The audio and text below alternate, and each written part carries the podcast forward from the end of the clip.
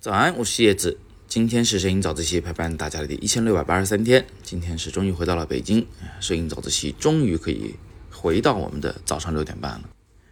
呃，前两天的事情大家应该也知道了。呃，我们卡图摄影教育中心的其他的摄影讲师、学员和朋友，以及更多的朋友们，二三十个人一起在浙江一带呢自驾房车旅行。这是一个真人秀的节目，节目在哪里看？我看到有学生在问了，但是别着急啊，到时候我会告诉你们。现在你们就是听我聊聊闲篇儿，讲讲我的收获。嗯，跟朋友们一起旅行呢，有个最大的好处就是聊着聊着就觉得有收获了。这种收获不是在课堂里能学到的，也不是针对某张照片做仔细的分析的时候、做理论的这个研究的时候能够有收获的。呃，比如说啊，这个场景。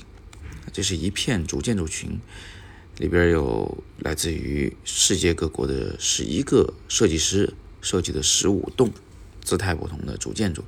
有的主建筑呢，它里边有钢筋水泥；有的主建筑里边的整个这个龙骨都是由竹子做成的；有的呢，你像这个啊，远处那个里边就是土坯的那种墙体，外围是竹子的外观，非常的不一样。呃，这种东西它既有设计感，有新鲜感，又能够跟当地的这村落进行融合，并不觉得突兀，是非常优秀的设计作品。我非常喜欢现在远一点的那栋建筑，它的名字就叫做青年旅社。那但是它这个房子啊，嗯，我们先抛开外围不讲，就讲里边，它中间特别像是一棵大树的树干。然后挂着外边那几个白的，远远的看就是挂在树干上的虫茧，大家应该有见过，对不对？白白的，里边有个小圆孔，虫子可以从里面爬出来。那不管你喜不喜欢虫子，总而言之，这个画面就让我们想到这个，嗯，它很有一种新鲜感。呃，那个白的远看就知道一定是住人的。我当时就猜那是一间间的卧室啊，果然。是住人的，是睡觉的，但是不是卧室，就是睡觉的一张床。这个中间呢，我猜啊没进去，但是我猜它应该是个旋转楼梯啊，这么走上去，高低有错落，每个人睡的那个床铺在不同的高低的位置上。中间一个部分呢，当地人介绍是一个大客厅啊，大家可以在那里聊天，是很像青年旅社。青年旅社就像是每个人有一张床是吧，有一个自己的小间。但是共用一个客厅，这不是就很像虫子在一棵大树上，每个人有自己的一张小床，但是中间有个大客厅嘛，是吧？中间是公共活动空间。哎呀，这个比喻真的是非常非常的好，而且修出来也非常漂亮，住在里面想必也非常有新鲜感。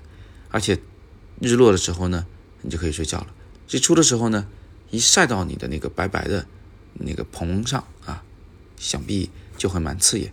能享受到太阳晒屁股把你唤醒的那个自然醒的过程，对，肯定很舒服。呃，再说外观，外观呢，它是用竹子来做的建筑外观，这个就已经很特别了。因为据我所知啊，就很少有这种用竹子做建筑外观的，一般是木头，对不对啊？或者是其他的材料。它用竹子做是个新材料，呃，但是呢，它又是既有的老材料，因为我们都知道竹子是能编东西的。而且它非常的有柔韧性。前两天台风肆虐，我看很多树都被刮倒了、刮断了。竹林很少有见到被风刮断的，它弹性非常好。所以就是老材料，但是用在新地方。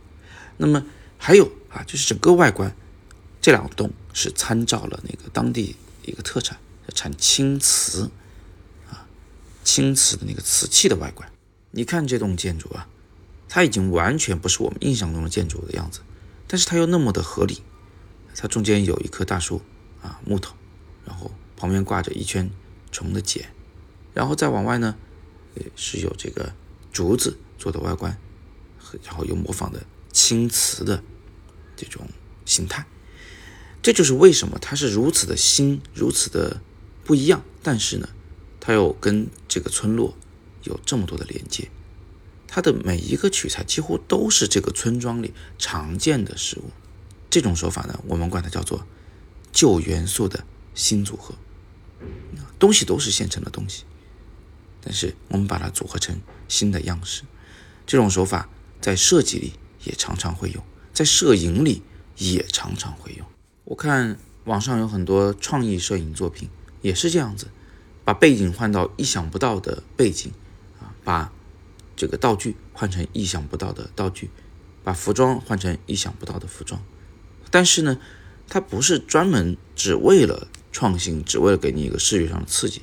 在创新的同时，它内部隐藏的依然是一个合理的主线啊，呃，这个就是高手，是我既做了变化，又让你觉得哇，好合理，但是我怎么没想到呢？